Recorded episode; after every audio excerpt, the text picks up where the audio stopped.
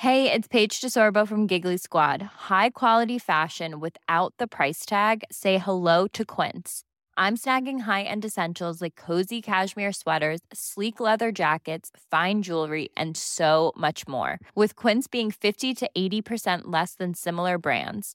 And they partner with factories that prioritize safe, ethical, and responsible manufacturing. I love that. Luxury quality within reach. Go to quince.com slash style to get free shipping and 365 day returns on your next order. Quince.com slash style.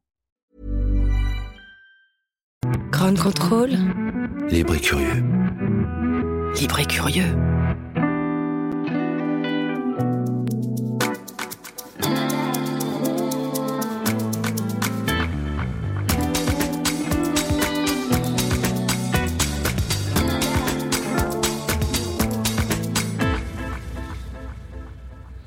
Kalimera.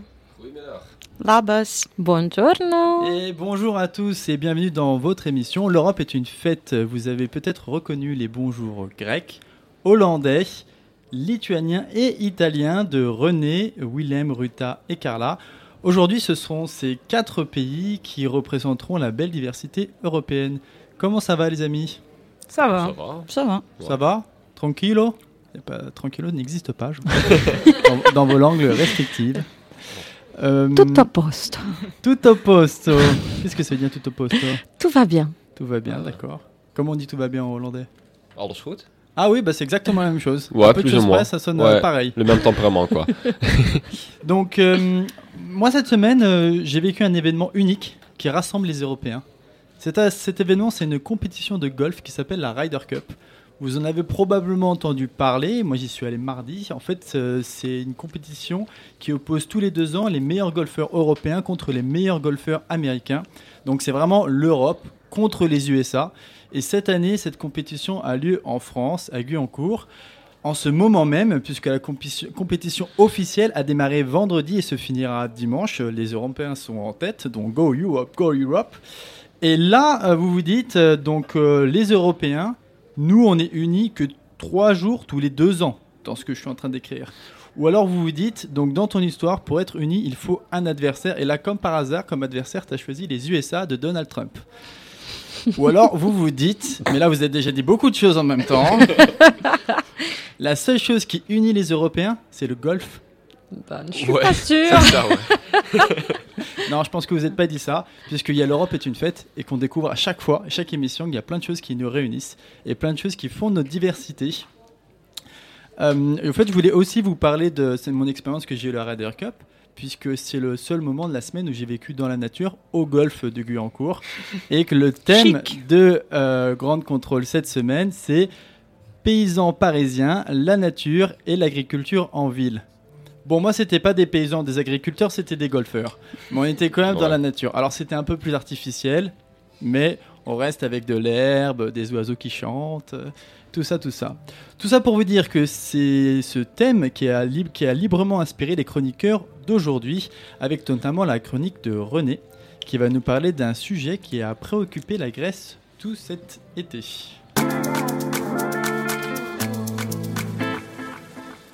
René, euh, aujourd'hui tu vas nous parler des feux qui ont eu lieu en Grèce. Oui, et particulièrement en fait du celui qui a eu lieu euh, le 23 juillet, euh, dans l'Attique et notamment dans la petite ville de, de qui avec euh, 99 personnes décédées pour l'instant, parce qu'il y a encore 17 personnes à l'hôpital, remporte le, bah, le, triste record en fait de, l'incendie le plus meurtrier de l'histoire grecque. Et il a par ailleurs détruit euh, 86 km, donc c'est 80% de la surface de Paris. D'accord, donc Ah ouais. c'est un événement tragique. Est-ce que maintenant on connaît les raisons des, des feux quelques mois après, enfin un mois et demi après euh, ces événements? Alors, j'ai commencé par un peu l'image euh, globale. En fait, euh, donc les feux de forêt, c'est un problème récurrent l'été en Grèce depuis plusieurs années, notamment pour des raisons euh, en fait euh, tout simplement euh, environnementales. Donc le climat méditerranéen, c'est sec, c'est chaud, il y a du vent. Donc le 23 juillet, c'était les vents les plus forts enregistrés dans l'Attique sur les huit dernières années. Hum, j'ai envie de le dire en grec, la vlaste, et c'est les, les arbres, par exemple, les pins, c'est littéralement explosif en fait. Quand un pin prend feu, à cause de la résine, à cause des, bah, des pommes de pin, ça, s'étend très rapidement. Cela dit, voilà, Et ça va être de pire en pire euh, avec bah, voilà, quand même le, le réchauffement climatique, Mhm. avec euh, l'observatoire euh, astronomique et pas astrologique, parce que du coup leurs prévisions sont froides dans le dos et sont sans doute correctes, prévoit que voilà, il y aura une augmentation forte des journées à risque. Une fois qu'on a dit ça, et qu'on- donc on comprend que dans un environnement propice ou dangereux, seulement 10 à 15% des feux, de- des départs de feux sont d'origine naturelle. Ah ouais. Donc ça veut dire que par définition, donc, elles sont d'origine humaine. Et ap- après, ça peut être soit de la négligence, donc c'est par exemple euh, jeter un mégot euh, depuis une voiture ou laisser des poubelles, par exemple dans la forêt avec du verre, ou, ou euh, là on est sur de la négligence quand même un peu plus cartonnée de, de, de- de faire brûler des déchets dans son champ et là, voilà, la, la personne perd le contrôle. Euh, et il y a aussi malheureusement, encore plus malheureusement si on ne peut pas trop monter en gradation, Ouais, là, mais des de- incendies euh, criminels, euh, parce qu'il y avait un ensemble de, de textes de loi qui concernent les espaces à, à donc à re, redensifier, enfin, re- repeupler d'art, on va dire, euh, qui fait qu'une fois qu'un un champ ou un espace est déclaré comme ça, en fait, on peut pas construire dessus. Et ça a pu pousser des propriétaires bah, voilà, à mettre le feu euh, tout simplement pour Une repartir à zéro. de magouille, quoi, pour. euh, C'est plus qu'une magouille. euh, Ouais. Et cela dit, maintenant, c'est quand même de moins en moins possible, ce qui semble logique, puisque par exemple, euh, suite au feu, déjà au grand feu qui avait eu lieu en 2017, euh, la plupart des, espaces brûlés sont immédiatement déclarés euh, à nouveau voilà, sous le même statut, donc on ne peut pas construire dessus. Et le problème, donc pour revenir donc, sur la question, après ce, petit détour un peu plus global sur donc les, causes à mater, en fait, ben, on ne sait pas, parce que savoir qui a commencé un, ce qui ou quoi a commencé un feu, c'est pas du tout évident. Et sur les premières heures du déclenchement de l'incendie, en fait, on a, entendu un peu tout et son contraire, que c'était euh, des causes politiques, que c'était criminel, que c'était euh, parce que voilà, comme j'ai dit, il y a eu cinq départs de, fin, plusieurs départs de feu euh, le jour où les, les vents étaient les plus forts. Donc, on se dit c'est- c'est dingue. hmm. Euh, après, ça peut aussi être des causes naturelles, parce que par exemple, il y a des, il y a des poteaux euh, de, de DF qui sont tombés. Enfin, et en tout cas, un mois et demi après, on ne sait toujours pas, euh, parce que voilà, le, le rapport officiel n'est pas encore sorti, et a priori, ça serait plutôt de la négligence. D'accord. Alors, on a vu des images de, de ces incendies et on a vu que finalement, c'était pas que les arbres qui brûlaient, que c'est- déjà une catastrophe en soi, euh, mais qu'il y avait aussi des, les espaces urbains, des maisons et même des villages qui, qui, qui brûlaient sous les flammes. Ouais, et en fait, là, on, avance dans la ramification qui fait que ben, les feux, c'est plus qu'une catastrophe naturelle, c'est presque une, collaboration euh, entre voilà, les, forces aveugles de la nature et, ben, et les défaillances humaines et sociales. Et là, on peut isoler deux éléments majeurs. Le premier, c'est l'urbanisme et ensuite bah, les réponses des services euh, d'urgence. Donc, comme tu dis, Mati, c'est ce qu'on appelle euh, une zone mixte. Donc, ça veut dire qu'il y a des maisons et il y a aussi bah, les fameuses forêts de pins dont j'ai parlé précédemment. Et ce qu'il faut savoir, c'est que beaucoup de ces maisons euh, ont été construites, notamment par exemple dans les années 80, sans permis de construire. Elles ont pu être légalisées après coup, la plupart d'entre elles, mais ça fait qu'il n'y a pas eu de plan d'urbanisme pour prévoir voilà, ce danger qui en fait était là depuis, depuis très longtemps. Euh, et ça a entraîné le ministre de la Défense nationale, donc euh, Panos Kamenos, à jeter la faute sur les habitants eux-mêmes. Eux-mêmes. Donc euh, voilà, quelque chose qui a déclenché une très forte colère, parce que voilà, je vous rappelle, donc c'est un ministre, donc c'est aussi lui qui est responsable de que cette situation d'illégalité de fait euh, change, et, sur, et en plus, euh, parce que la réponse des autorités euh, a été très très loin d'être à la hauteur. En fait, le, pre- le feu a pris très très vite, et c'est déclenché, c'est voilà, c'est hum, transmis très très vite, et il n'y a pas eu de, il a pas eu de consigne d'évacuation claire, et ce qui fait qu'en fait les gens se sont retrouvés piégés dans la ville. Et la ville est au, bord de la mer, euh, mais malheureusement, euh, la mer est en dessous, c'est sous des falaises. Donc euh, il y a donc le, seul abri c'était la mer. Il y a des gens qui se sont bah, noyés dans la mer après plusieurs heures d'attente parce qu'à cause du choc thermique, les bateaux pouvaient pas se, rapprocher trop de, la côte. Il y a des gens qui n'ont pas pu donc atteindre la mer. Et donc voilà, donc, bah, chaque histoire est, est juste euh, horrible. Et, et un groupe de, de proches des victimes a, bah, a porté plainte au pénal euh, contre les autorités pour négligence. Comme tu l'as dit, c'est c'est assez horrible. Euh, donc le feu s'est éteint, mais des braises restent. Oui, parce que en fait, les, les mesures concrètes se, se font attendre. Donc, comme j'ai dit, il n'y a pas encore de, enfin pas d'explication, mais voilà, on attend encore un rapport. Euh, le gouvernement est accusé de cynisme, tout le monde se renvoie la balle parce que voilà, comme j'ai dit, c'est un problème qui dure depuis des années. Donc, c'est pas voilà, chaque chaque parti politique euh, accuse l'autre. Euh, le Parlement européen, allez, un peu d'Europe, a voté mi-septembre une résolution entérinant le soutien du Fonds de solidarité pour restaurer les infrastructures. Mais à ma connaissance, en tout cas, j'ai pas trouvé plus de détails sur les sommes ou le calendrier, sachant que c'est quand même assez urgent, bah déjà parce qu'il y a des gens qui n'ont Mm. toujours pas de retrouvé leur maison, et aussi parce qu'au niveau des infrastructures, il faut agir pour éviter des, des inondations euh, en cas de pluie cet hiver. Ouais, D'accord, on n'est pas capable de réagir à la catastrophe et d'anticiper la prochaine catastrophe. Donc c'est les incendies en été et les inondations en hiver. Ouais, là il y a même un cyclone euh, méditerranéen qui va toucher le, le Péloponnèse euh, dans les prochaines heures. Wow, ok, bah écoute, euh, merci pour ces éclaircissements. Tu as un morceau de musique à nous faire euh, écouter pour euh, adoucir tout ça peut-être? Ouais, alors je prouve. Alors c'est pas très fair play parce que Shined est pas là, euh, mais j'ai choisi un morceau euh, en fait pour un peu euh, taquiner le, le gardon et, et montrer que les Irlandais n'ont pas le monopole de la cornemuse et les Bretons non plus d'ailleurs. Les Grecs ont, ont plusieurs variantes qu'ils appellent la tsabouna, plutôt sur les îles ou la gaïda en Thrace. Et le morceau, par contre, c'est une composition contemporaine de Thanasis Papakostadinu, interprétée par Melina Kana, et ça s'appelle Meloya Sena, je parle pour toi D'accord, on écoute ça tout de suite. ou de toi.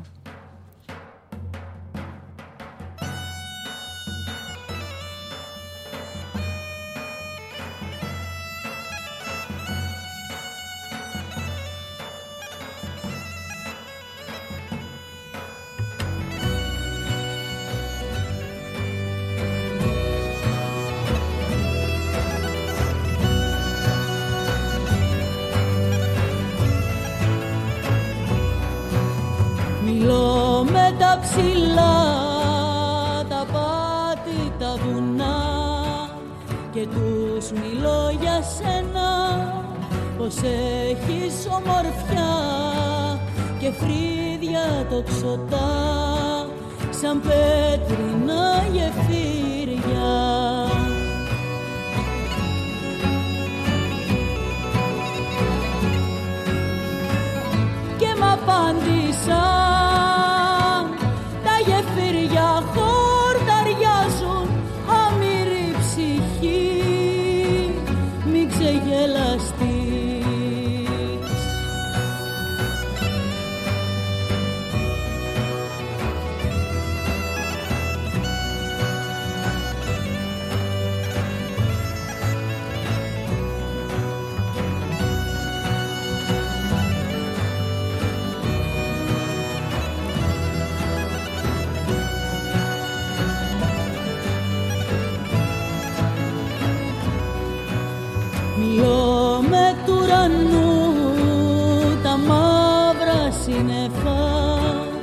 Και τους μιλώ για σένα πως όταν περπατάς γλυκά όπου πατάς η στέρφαγη ανθίζει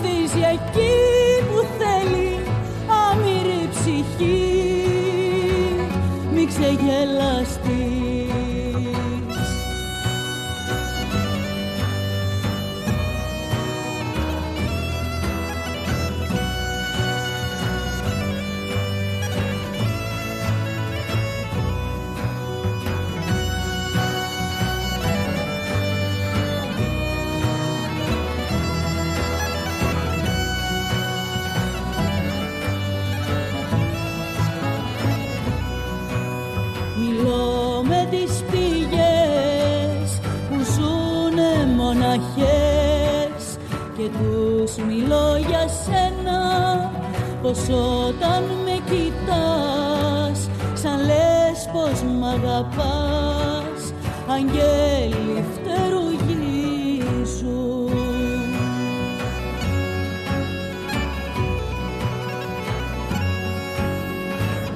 και μ' απάντησαν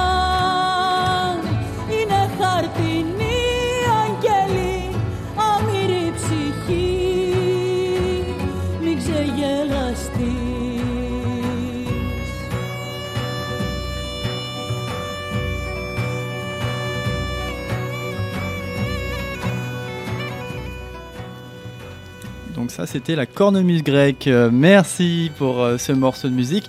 Euh, les amis, est-ce que vous voulez réagir par rapport euh, à ce que nous a dit René Euh, Will- Willem, Willem, Carla, Carla, Willem, Ruta, à qui le tour? Oui, ce que j'ai dit pendant la pause, c'était que euh, aux Pays-Bas, euh, quand même un tiers des, des Pays-Bas sont en dessous du niveau de l'eau. Oui, Donc ça veut dire qu'on a des inondations, etc. Mais ça fait 60 ans qu'il y a une espèce de fonds national qui a été créé de- pour, pour construire, pour, euh, pour entretenir euh, des digues.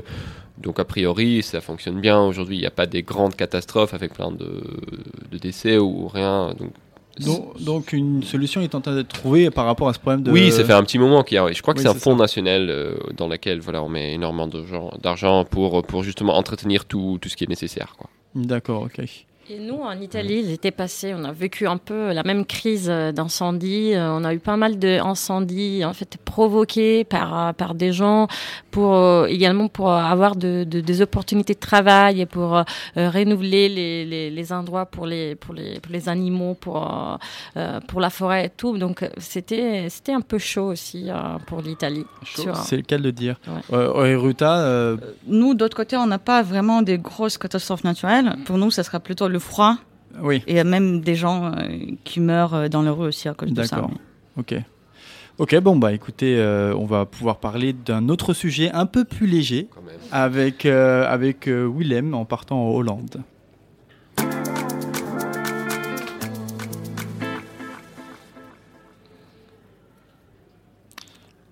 Alors je crois que tu veux nous faire écouter un petit morceau, Oui, ça un commence par extrait un petit de- morceau, de- de- de- d'une BO d'un film. Euh, donc Ouais, c'est Français, ouais, je ne sais pas. alors c'est la BO du film de Claude Zidi. Euh, le film s'appelle comment déjà? C'est Banzai. Bandai, d'accord, Ouais. de, de Coluche. On écoute tout de suite euh, le petit extrait.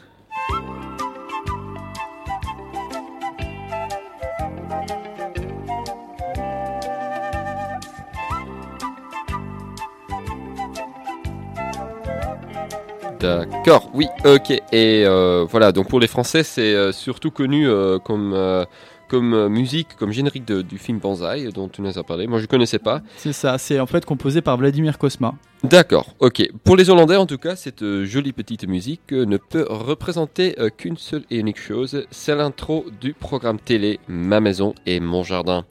Une émission phare du samedi. et c'est vrai, vraiment c'est vrai. Une émission phare du samedi au début de soirée, juste après le repas, avec comme contenu 60 minutes pures de bricolage et de jardinage à l'hollandaise. Non seulement apprend-on comment construire son propre lit, lit superposé pour les enfants, mais aussi tout ce qu'on Alors veut attends, savoir attends, sur- le samedi soir à l'heure de l'apéro à la TV hollandaise, on apprend à construire les lits, pour, euh, les lits superposés pour ses enfants. Oui, et aussi comment construire son nid d'oiseau euh, pour dans le jardin ou de créer une fontaine dans son bassin à poissons d'or. Ah, Tout ça c'est dans le jardin. Bah oui, et donc on reste un peu dans le thème. D'accord. C'est ça. Bravo. je, me, enfin, je me suis autorisé un peu de liberté euh, pour construire une chronique autour des paysans parisiens, etc. Car dans cette émission, ma maison et mon jardin, ce n'est pas forcément le côté agriculteur qui est mis en avant. Non, c'est avant tout une émission axée sur le côté déco, le plaisir pour les enfants et éventuellement le garage à construire pour mettre les vélos. Donc voilà, vous pouvez vous imaginer que le garage, c'est la coopération ultime entre le côté jardin et le côté, le côté mon jardin, Alors, maison quoi. dis-nous Willem, c'est quoi le jardin idéal pour une famille hollandaise? Déjà, il faut différencier les deux jardins d'une maison hollandaise. De façon générale, on peut trouver un jardin, jardin de devant et un jardin derrière la maison. Le but principal du premier, celui de devant, est de séduire les passants et on le considère donc comme élément décoratif de la maison. On y met des fleurs, des plantes et parfois même un petit arbre, toujours bien taillé et bien Des entretenu. nains de jardin ou pas Des nains de jardin. jardin Tu sais, les petits lutins. Oui, ah oui, ah oui, oui, oui, surtout, surtout. Et, et bien, bien coloré aussi, si possible. Euh, mais il faut pas non plus oublier que la boîte aux lettres se trouve souvent dans la porte euh, d'entrée de la maison, ce qui fait que le facteur du matin inspecte pas mal de beaux jardins dans tour- euh, sa tournée euh, quotidienne. Il les évalue à chaque fois alors du coup. ouais, voilà. Et qu'est-ce qui se cache derrière les maisons en briques? Des tomates, des courges, un non, potager non, non, non. Le jardin de devant est souvent le paradis des pères et des mères avec des doigts verts, comme on le dirait en néerlandais. Mais c'est le jardin derrière la maison qui est attribué aux enfants. On y trouve, Mmh. par exemple, une trampoline, une piscine gonflable pendant l'été, un petit but pour jouer au foot, un toboggan ou bien une balançoire. Tout ça sur une belle pelouse ou, dans le cas de petits jardins en ville, un peu trop souvent du béton, ce qui n'est pas toujours une bonne idée avec une trampoline ou balançoire d'ailleurs. C'est pas non plus une bonne idée si on veut un potager le béton. Et est-ce qu'est-ce qu'on fait du jardin de derrière quand les enfants grandissent et quittent le foyer familial, Willem? Voilà. Est-ce qu'on garde cette ce trampoline pour Non. papy? Non, plusieurs options se présentent dès lors. On peut inviter plus de personnes pour euh, les barbecues euh, d'été.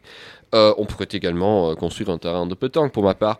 Euh, mais en fait, tout est autorisé sauf le potager. Euh, D'où vient du coup euh, le succès de l'émission Ma maison est mon jardin, car si on utilise le jardin surtout comme pièce à portée décorative à la maison, il y a quand même beaucoup à bricoler. Et on n'a même pas encore parlé euh, des différents courants et tendances actuelles dans l'architecture ce sera, jardinière. ce sera sûrement un sujet pour une autre émission. Tu peux garder ce sujet-là. Donc la conclusion, c'est qu'on s'arrête jamais de travailler dans son jardin aux Pays-Bas. C'est une activité à plein temps. En fait, oui. Si une fois, enfin, en fait, une fois son jardin après, le le Hollandais content euh, part à la retraite et s'assoit derrière les géraniums, comme dirait euh, l'expression hollandaise.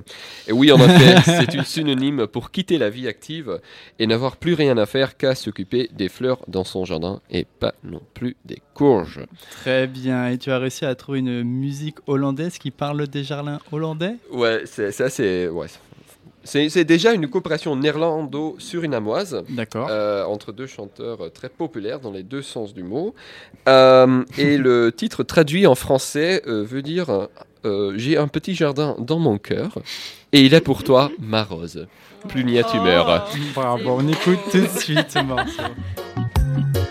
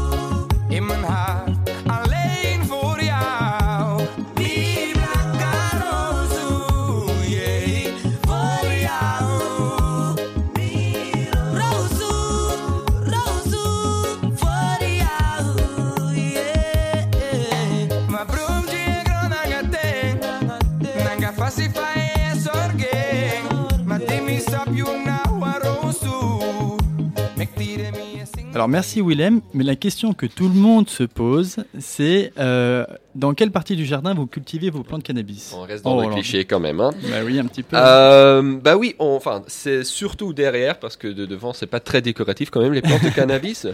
Mais euh, on a en effet le droit de, de mettre 5 plantes euh, par, par foyer. D'accord. Euh, ce qui euh, suffit pour la consommation euh, modérée personnelle. Non, mais en fait, vous les mettez pas devant parce que vous avez peur que le facteur vous pique vos plantes de marijuana.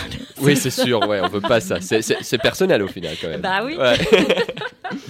Alors, on va revenir sur le, le jardin en règle générale. Est-ce que dans vos pays aussi, on a une culture un peu particulière du jardin? Est-ce qu'on le cultive ou alors est-ce qu'en fait on le laisse en friche On fait des potagers? Je sais pas, il y a des choses particulières? Ouais, en, en Grèce? Alors moi, je suis un peu étonné que ce soit qu'il n'y ait pas du tout de, de potager, Oui, c'est vrai. parce que c'est C'est le ou grand voilà, truc. quoi. pour des choses à manger et pas et pas à fumer.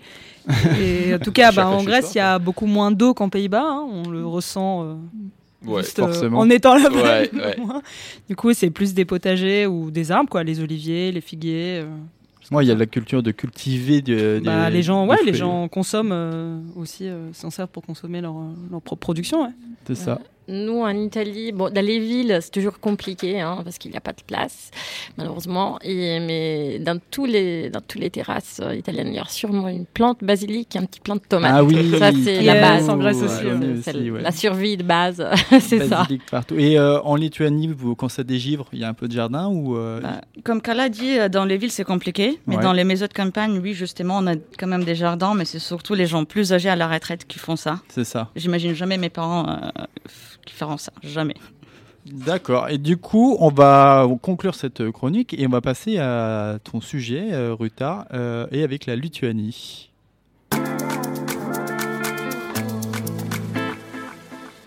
Je pense qu'en fait, on peut appeler les Lituaniens les vrais paysans de l'Europe, un peu en rigolant bien sûr, mais en fait, il y a deux raisons un peu différentes pour ça. Et l'une, il est liée à la politique actuelle d'un pays, et la deuxième, ça date du Moyen Âge. Alors, on va commencer par euh, parler du Moyen Âge. Et même si les Lituaniens ont aujourd'hui une image de grands catholiques avec autour de 79% des croyants catholiques, ce n'était pas du tout le cas à l'époque. Et en fait, les Lituaniens qui font partie des peuples baltes sont les tout derniers non-chrétiens de l'Europe. Et ça reste vrai jusqu'au XIVe siècle. Apparemment, on était les plus résistants à l'époque, où les chevaliers teutoniques, qui sont une sorte d'ordre militaire chrétien, avaient pour l'objectif la protection des chrétiens et pour l'objectif final, la christianisation du continent ou même du monde entier. Et en fait, nous, les Lituaniens, on avait une autre religion en nous, et c'est pour ça qu'en fait, on était souvent représentés comme les paysans sauvages non cultivés de l'Europe. D'accord. Alors, quelle est, euh, c'est quoi cette croyance mystérieuse des paysans sauvages non cultivés, comme tu les appelles? Bah, cette religion, en fait, en français, elle s'appelle le paganisme. Je ne sais pas si vous avez entendu parler. Oui, oui, oui. Et nous, en lituanien, on dit euh, pagonib. Donc, c'est assez proche. Et euh, en fait, euh, ça- ce mot décrive tout ce qui ne sont pas chrétiens ou juifs. Et le mot en soi vient du mot latin paganus, qui donc signifie un paysan. Et euh, en fait, le paganisme ne signifie pas qu'il n'y a pas de religion du tout, mais bien au contraire. La différence, c'est que cette religion est basée sur tout ce qui est la nature. Et en fait, la terre entière, c'est un lieu sacré. On croit aux forces de la nature comme le soleil, le ciel, la lune. D'accord, donc euh, c'est euh, vraiment la croyance euh, et la religion de la nature, mais il y a des pratiques, des coutumes particulières aux adeptes du paganisme? Ben, en fait, les fêtes principales sont toutes liées aux phénomènes naturels comme les solstices ou les équinoxes. D'accord. Et pendant le festival de solstice d'été, par exemple, l'une des traditions consiste à aller chercher des plantes, ce Mhm. qui est trop marrant. Dans la nature, au, au- le- au moment où le soleil se couche, c'est- un sort Donc, de rituel. Tout le monde va chercher des plantes euh, dans la nature, c'est ça? Exactement. C'est Comme comme, les- ça qu'on s'amuse. Comment? Ou dans les jardins hollandais Oui, c'est depuis un petit moment. C'est peut-être plus intéressant dans les jardins hollandais, justement. D'accord. Et il y a d'autres rituels? Et les autres rituels liés, qui sont aussi liés au, au culte de la nature, comprennent euh, les feux sacrés qui sont construits de pierre, et même les morts sont aussi brûlés dans ce genre de feu. Et donc ça, c'est toujours présent aujourd'hui? Enfin, le paganisme en Lituanie est toujours présent en- actuellement? Bah, en fait, j'avais trouvé qu'aujourd'hui, on comptait autour de 5000 personnes qui se déclarent en tout cas comme appartenant à cette communauté. Et ce qui est assez en fait élevé comme chiffre, sachant qu'on est moins que 3 millions au total des Lituaniens. Et les gens qui font partie de cette communauté, justement, ont leurs propres traditions, euh, fêtes et coutumes. Alors du coup, c'est considéré comme une vraie religion aujourd'hui parce que la plupart des Lituaniens sont catholiques, je crois, c'est ça? Euh, c'est ça, c'est ça, plus que 70%. Mais en fait, du coup, euh, cette religion, c'est pas la religion officielle traditionnelle, pas encore. Mais toutefois, on avait des vifs débats au sein du gouvernement il n'y a pas longtemps. Et les questions qu'on se posait, c'est est-ce que cette communauté doit être reconnue par l'État ou D'accord. non? Mhm. Et si jamais elle devient reconnue, ils auront le droit à leur propre mariage, reconnu par l'État aussi, et même le droit que cette religion soit enseignée aux écoles. Mais pour l'instant, c'est toujours pas reconnu. Donc c'est là que tu disais qu'il y avait une raison, une des raisons c'était le Moyen Âge et l'autre raison c'était la raison politique. Effectivement, parce que ce genre de débat qu'on avait était initié par la partie politique qui officiellement s'appelle l'Union lituanienne agraire et des Verts. Mais je pense que la traduction plus exacte, c'est la partie des paysans. D'accord. Tout simplement. Ils ont passé de 4% en 2012 au presque 22% aux dernières élections en 2016 et en ce moment, ils ont la majorité des sièges. Mhm. En fait, du coup, quand toute l'Europe s'inquiète de la montée en puissance des populistes de l'extrême droite, on a décidé d'aller complètement de l'autre sens. Et aussi, comme ça, pour montrer notre mécontent de la politique actuelle. Toutefois, je ne pense pas que c'est une bonne direction parce que cette partie, je les trouve absolument incompét- incompétentes. Mais D'accord. euh, laissons politique à côté. D'accord, ok. Donc euh, ton avis personnel c'est qu'ils ne sont pas capables de gouverner votre pays. Du tout. Bon, Même souvent- si c'est mieux que l'extrême droite, Ouais. c'est un- petit parti, c'est souvent le cas avec les petits partis. Tu as une musique lituanienne à nous faire découvrir aujourd'hui. Oui, comme là j'ai parlé des paysans, je veux vous amener un peu dans le temps plus moderne et faire écouter la chanson du groupe lituanien de rock euh, qui s'appelle Freaks on Floor. Allez, on y va pour Flix and Pour. I'm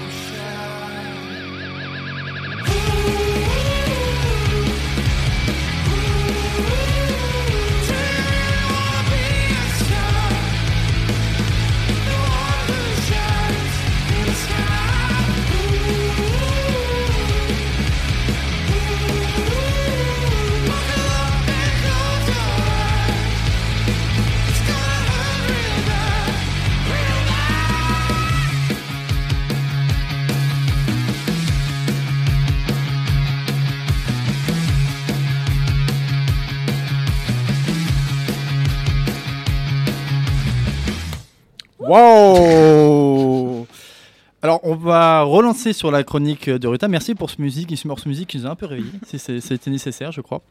Euh, Est-ce que dans les pays européens que vous représentez, les gens sont croyants encore aujourd'hui à notre époque moderne Ou est-ce que la plupart des gens ne croient plus en rien? Non, je- bon, en Italie, on a un système de croyances. Bon, évidemment, c'est un pays catholique, on, le sait, mais je ne sais pas si en Grèce aussi, il y a ça, mais il y a tout un système de croyances liées au saint, au saint.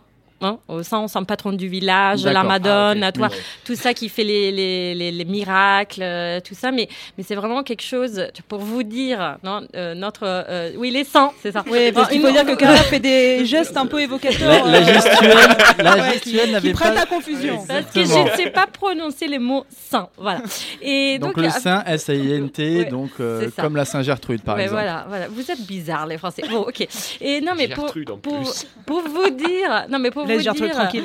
non, mais il y a un truc. Gigi Di Maio, qui est euh, actuellement euh, au gouvernement, tu vois, il y a un an, il était chômeur, il n'a jamais travaillé de sa vie. Il s'est fait bénir à travers le miracle du sang du San Gennaro à Naples. Et aujourd'hui, il est ministre du Travail. Il est vraiment allé faire ça publiquement. Il a publié ça sur les journaux et tout. Mais vous vous dire ça. Alors là, il Mais faut ça a marché. Waouh oui, ça Mais je marche. veux y aller aussi. Il a, et pour se dire, il a allé fait- se faire bénir pour gagner les élections en Italie. Alors, il faut dire qu'il a juste demandé, je vais gagner les élections, tu vois. Donc, San Gennaro, il n'y a pour rien pour son alliance avec Matteo Salvini, tu vois. Lui, il a juste demandé de gagner les élections. Et San Gennaro, c'est le saint des causes perdues ou... Euh, non, bon, San Gennaro, c'est un saint hyper puissant à Naples. Vous allez, Wow. c'est le 19 septembre, il vient d'être ça. Et vous allez voir à Naples, il y a plein, plein de gens qui vont à la célébration de San Gennaro pour se soigner les maladies, tout ça. Et c'est, ça, c'est quelque chose de hyper ancré en Italie.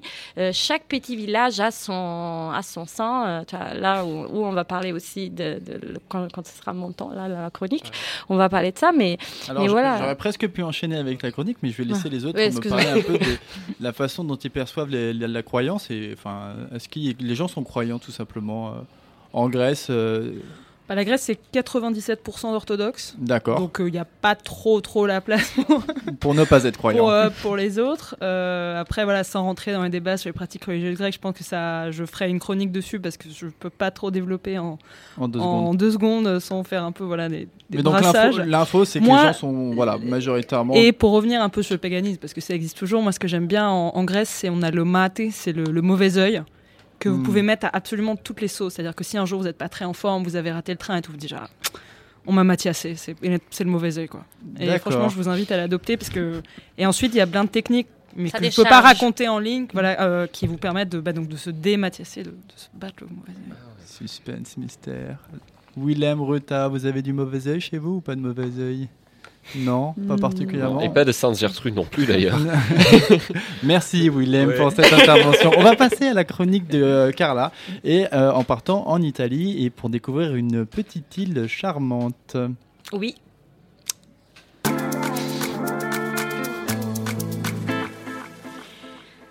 Alors, aujourd'hui, je vais vous parler des éoliennes. Ah bah je croyais que tu voulais parler d'une île, là tu vas nous parler d'écologie. Mais non, non, Casimir, c'est pas les éoliennes avant. Les îles éoliennes en Sicile. Ah. Oh, alors, c'est un petit coin de paradis, un petit peu de beauté. hein. C'est la beauté qui sauvera le monde, n'est-ce pas?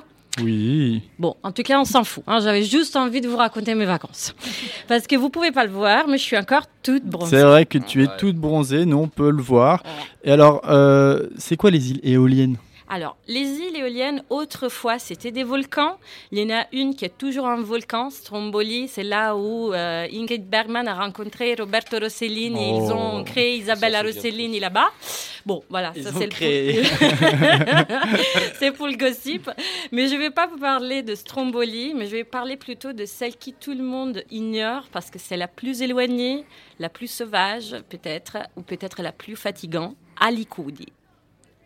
Alors pour qui passe euh, avec euh, les malheureuses croisières non, qui vous promettent de, euh, de visiter toutes les éoliennes en cinq jours, Alicudi restera toujours un rocher de merde. Alors, c'est un rocher de merde ou c'est un coin de paradis? Il faut que tu sois clair. Alors, c'est comme ça qu'il appelle les habitants des l'île à côté. Hein, entre îles, on le sait, il y a toujours un peu de compétition. hein. Bien sûr, si vous restez 4 heures à Likoudi, vous pouvez rien comprendre. Alors, Alikoudi monte en hauteur. Il n'y a pas de route, il n'y a que de marche. Par conséquent, il n'y a pas de voiture, ni scooter, ni vélo. À Alikoudi, il n'y a que tes pieds. Et sinon, il y a les ânes. hein. Donc, attention, attention, il faut faire gaffe où vous trouvez votre logement. Demandez à quel numéro de marche. Parce que si vous êtes à la 150e marche, comme moi, c'est faisable. Mais s'ils vous disent qu'on est à 300 mètres de la plage, hein, et, mais on est à la marche numéro 600, hein, euh, ça, euh, ça peut vite euh, virer au cauchemar. hein. Votre séjour à la mer peut se transformer en une semaine de séjour à la montagne. D'ailleurs, les habitants de l'île appellent cette partie la montagne. Et, et moi, je trouve que c'est ce double visage le plus charmant de ces petites îles. En bas, il y a la mer, les petites criques, les pêcheurs. À haut, il y a un autre monde. Alors, faut dire, je suis montée jusqu'en haut. hein. Je me suis levée à 6 heures du matin pour échapper au violent soleil sicilien. Et il n'y a pas de mots. Ça vaut juste le coup. Alors, pour la petite histoire, Alikoud a reçu l'électricité en 1998, Seulement hein, il y a 20 ans. Et, et il y a une partie de l'île qui n'est toujours pas desservie. Là-bas, il y a une communauté d'Allemands euh, qui s'est installée avec des éoliennes. Hein, D'accord, donc je savais que ça avait un lien avec les éner- énergies renouvelables, Bah finalement. qu'elle s'appelle éolienne parce qu'il y a beaucoup de vent. Et voilà, les Allemands eh, essaient de relancer l'agriculture euh, locale parce que l'hiver, ça peut être dur à Alikoud. Il, il reste que 60 habitants là-bas. Et c'est l'île avec l'école plus petite d'Europe. hein. Il n'y a que trois élèves qui montent jusqu'à la Oh. marche numéro 300 pour aller à l'école et à leur petite bibliothèque entre le ciel et la mer. C'est un endroit particulier, cette île. Alors apparemment, un écrivain italien a passé beaucoup d'années là-bas. Il a écrit un roman à partir des histoires qu'il avait entendues à Alicudi. Eh bien, à la sortie du roman, apparemment, gli les habitants d'Alicudi, étaient tellement en colère qu'ils lui ont pourri la vie et il a dû vendre sa maison. Bref, ce qui se passe à Alicudi reste à Hein. Et bon, à Alicudi, il faut dire, euh, petit truc, il n'y a pas de restaurant. hein. Ça, c'est la partie guide Rutard euh, de la chronique. hein. Il y en a un, en fait, mais j'y suis pas allée. Ah, franchement, beaucoup mieux ce fut. Oui, tout d'un coup, on est dans un conte du Moyen-Âge, là. hein. Je commence à trop maîtriser la langue française, tu Tu, parles- pas tu as toujours bien parlé la langue Ouais, ça française, va. Carla. Ouais. Mais c'est comment on fait pour se nourrir sur l'île s'il n'y a pas de restaurant pour nous, les touristes européens? Et bah alors, il faut aller manger chez les locaux. Hein. La quantité de nourriture que vous allez Ah. ingurgiter correspond à celle d'un mariage à l'italienne. Euh, chacun a sa particularité. Alors Silvio, le pêcheur, vous fera manger le meilleur poisson de votre vie. Et à la fin, il vous fera des petits tours de magie sympathiques. Euh, Adriana et Pino vous feront manger des sublimes boulettes de poisson et la meilleure caponata de votre vie. La, la caponata. Non, Euh, non, non, vous savez je- pas ce que si. c'est. Non, Tu- ok. tu peux Non, nous je- expliquer Non, mais vous voyez là, j'ai passé trop de temps en Italie là. Alors la caponata, c'est l'apothéose de l'aubergine, la- le triomphe du capre, la symphonie du soleil à la table. Oh, Là, on est toujours sur un volcan, là. Ouais, c'est ça. Euh, Pino, à la fin du repas, attention, va chanter. Alors, il faut dire que parfois, Pino chante un peu faux. Euh, heureusement, le soir où j'y suis allée, il y avait Tino qui jouait de la guitare pour garder un peu de musicalité. Oui, il faut un duo, hein, Tino et Pino. Hein. Euh, et j'ai fait un petit enregistrement pour vous, si vous voulez l'écouter. Eh ben, on écoute l'extrait.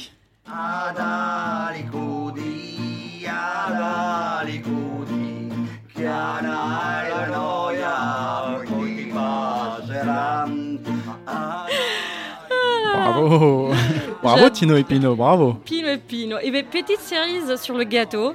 Euh, à Alikoud, il n'y a pas d'éclairage public. Donc, quand la nuit tombe, la nuit tombe vraiment. Et vous pourrez voir le ciel étoilé, le plus beau de votre vie.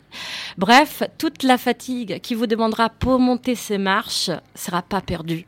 Elle va vous donner un retour plein d'énergie, plein de force et plein de... Bon, je peux pas dire plus parce que ce qui se passe à Alikoudi Reste à Alicudi. Merci euh, Carla. Tu as choisi une musique ou on reste sur la musique de Tino et Pino? Non, non, j'ai choisi, j'ai choisi une musique parce qu'en fait, Tino, sa façon de chanter, Tino, c'est celui qui chante euh, bien dans le son. Ça m'a rappelé le- beaucoup euh, un ancien euh, chanteur italien des années 60 qui s'appelle Rino Gaetano.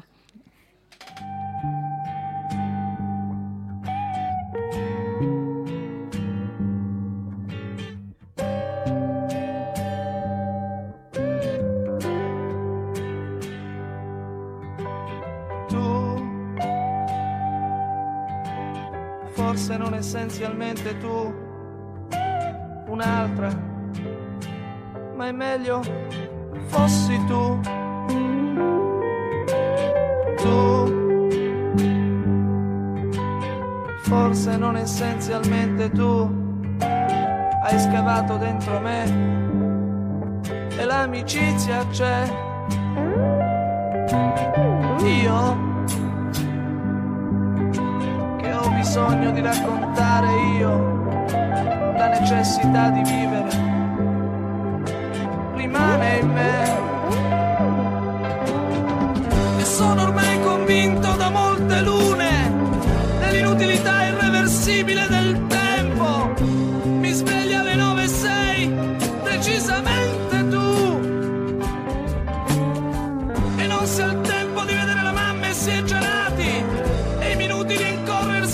convivenza. Mi svegli e sei decisamente tu. Forse non essenzialmente tu. E la notte confidenzialmente. Blu Confidentialmente. Bon, c'est presque ça. Euh, pour revenir sur le sujet de la chronique, est-ce que vous aussi, vous avez des petites îles paradisiaques dans vos pays respectifs? Moi, ça me fait forcément penser aux cyclades, qui doivent être un peu cousins, et où, d'ailleurs l'arbre le plus haut, comme dirait mon père, c'est le basilic. Ouais. Euh, nous, on n'a pas. euh, c'est tellement plat chez nous qu'on n'a que des collines, que les forêts, que nous, on rêve d'aller dans les pays comme l'Italie ou la Grèce. Donc il y a- il y, a des îles en Lituanie aussi, non? Non. Non, il n'y a aucune île? Il n'y a aucun île. Waouh, ok, d'accord. Et euh, les petites îles il y en a paradisiaques cinq. Il y en a cinq. Il y a cinq îles et il y en a deux qui sont euh, juste habitées, euh, je crois, l'été où il y a un ornithologue qui habite pour compter des, euh, des oiseaux, quoi. C'est tout. C'est pas très paradisiaque, Il est tranquille euh, pendant Oui, il est qu'il compte les oiseaux. Bah, ouais, c'est ça. Il n'a pas autre chose à faire. aussi. Bon, bah, écoutez, bah, merci à tous pour vos réactions. Euh, L'émission touche à sa fin. Avant de finir, j'ai un petit jeu à vous proposer. Euh, je vais vous dire un proverbe et je voulais savoir si vous serez capable de savoir de quel pays provient ce proverbe. Ouais, c'est un nouveau jeu que j'ai rajouté comme ça. je, vous ai- je vous prends par surprise. Alors je, vous- alors, je vous cite le proverbe. Une bonne parole n'a jamais cassé une dent. Ping, boum, ping, boum. Et c'est ping. un de nos pays, là? Euh, Pas ici, non, Ah. pas autour de la table. C'est un des pays qui participe à l'émission de temps en temps. Là, je vous donne déjà des indications. Oui. Donc, c'est un pays européen déjà. Est-ce que vous avez une idée? Est-ce que vous L'Irlande Wow, bingo, l'Irlande, et ça veut dire. Et en fait, ça revient à dire qu'être gentil ne fait de mal à personne. On va rester sur ça. Donc, euh, merci à tous pour nous avoir fait vivre cette émission. Euh, merci à René pour ses explications autour des feux de forêt dévastateurs qui ont ravagé la Grèce. Euh, merci à Willem. Maintenant, je sais que je dois diviser mon jardin en deux parties. Une pour les enfants, une pour les adultes et une petite troisième pour les plants de weed si j'en ai envie. Apparemment, ouais. Merci à Ruta pour nous avoir éclairé sur la présence du paganisme en Lituanie encore aujourd'hui. Et merci à Carla de nous avoir fait découvrir les îles éoliennes qui euh, ne sont qui, idéales pour ceux qui sont en quête de tranquillité. Mais pas d'électricité. Non. Merci à Radio Grande Contrôle de- d'avoir accueilli l'émission. Merci à Mafé, Mathilde euh, et Félix de nous aider à produire cette émission. On se dit au revoir dans toutes les langues 1, 2, 3. Yes. Au revoir. Ciao. À la prochaine.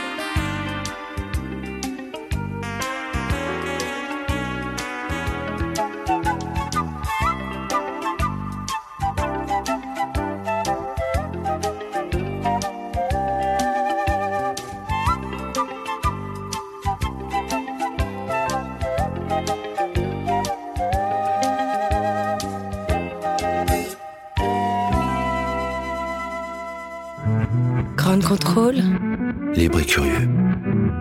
Libre et curieux. Planning for your next trip? Elevate your travel style with Quince. Quince has all the jet setting essentials you'll want for your next getaway, like European linen, premium luggage options, buttery soft Italian leather bags, and so much more. And is all priced at 50 to 80% less than similar brands. Plus, Quince only works with factories that use safe and ethical manufacturing practices. Pack your bags with high-quality essentials you'll be wearing for vacations to come with Quince. Go to quince.com slash pack for free shipping and 365-day returns.